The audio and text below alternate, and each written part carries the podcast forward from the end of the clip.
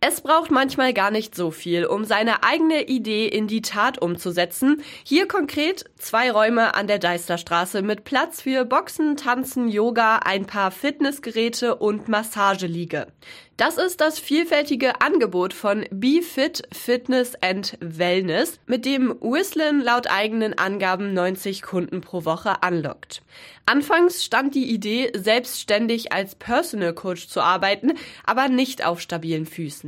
Als die Pandemie angefangen hat, ich wollte das lassen. Ich habe gesehen, ich bin allein in dem Projekt und ich bekomme keine Unterstützung von der Stadt. Und ja, ich denke, naja, wenn ich das weitermache, vielleicht bleibe ich irgendwann in Insolvenz, also mit Schulden. Am Ende war er aber nicht dazu bereit, die Idee aufgrund der Pandemie aufzugeben. Ich bin hier reingekommen, ich hatte keine Geräte. Das Einzige, was in meinem Kopf hier geklingelt hat, war, aber du bist da drin, du kannst was machen. Also du musst kreativ sein. Und irgendwie habe ich angefangen mit Yoga, langsam mit drei, vier Leuten, danach mit Latin Body Fitness tanzen.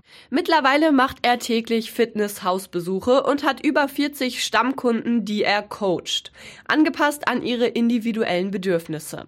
Von Yoga, Aerobic und Bodyweight Fitness über Massagen bis hin zu Boxen und Selbstverteidigung. Das Know-how dazu hat er, nachdem er 2009 nach Deutschland kam, zunächst in Jobs als Zumba-Lehrer und in Fitnessstudios gesammelt, bevor er dann seine Fitnesstrainer B-Lizenz gemacht hat.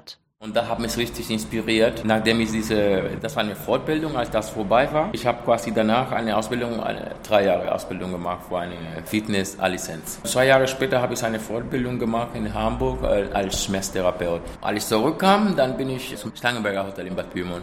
Und da habe ich ähm, zwei Jahre in dem Wellness-Bereich gearbeitet.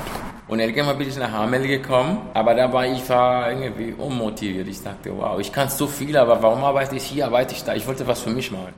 Er liebe Sport über alles, habe sich dank der täglichen Betätigung noch nie wirklich verletzt oder war ernsthaft krank. Durch das Personal Coaching wolle er auch andere unterstützen und an ihre persönlichen Ziele bringen.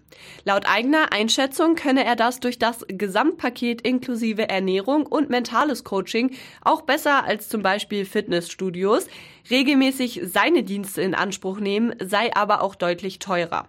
War es also alles in allem ein waghalsiges Unterfangen, sich mitten in der Corona-Pandemie selbstständig zu machen?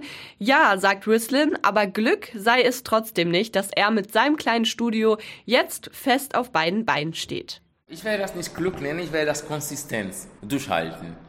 Weil ich denke, wenn wir was schaffen wollen, wir müssen dafür kämpfen.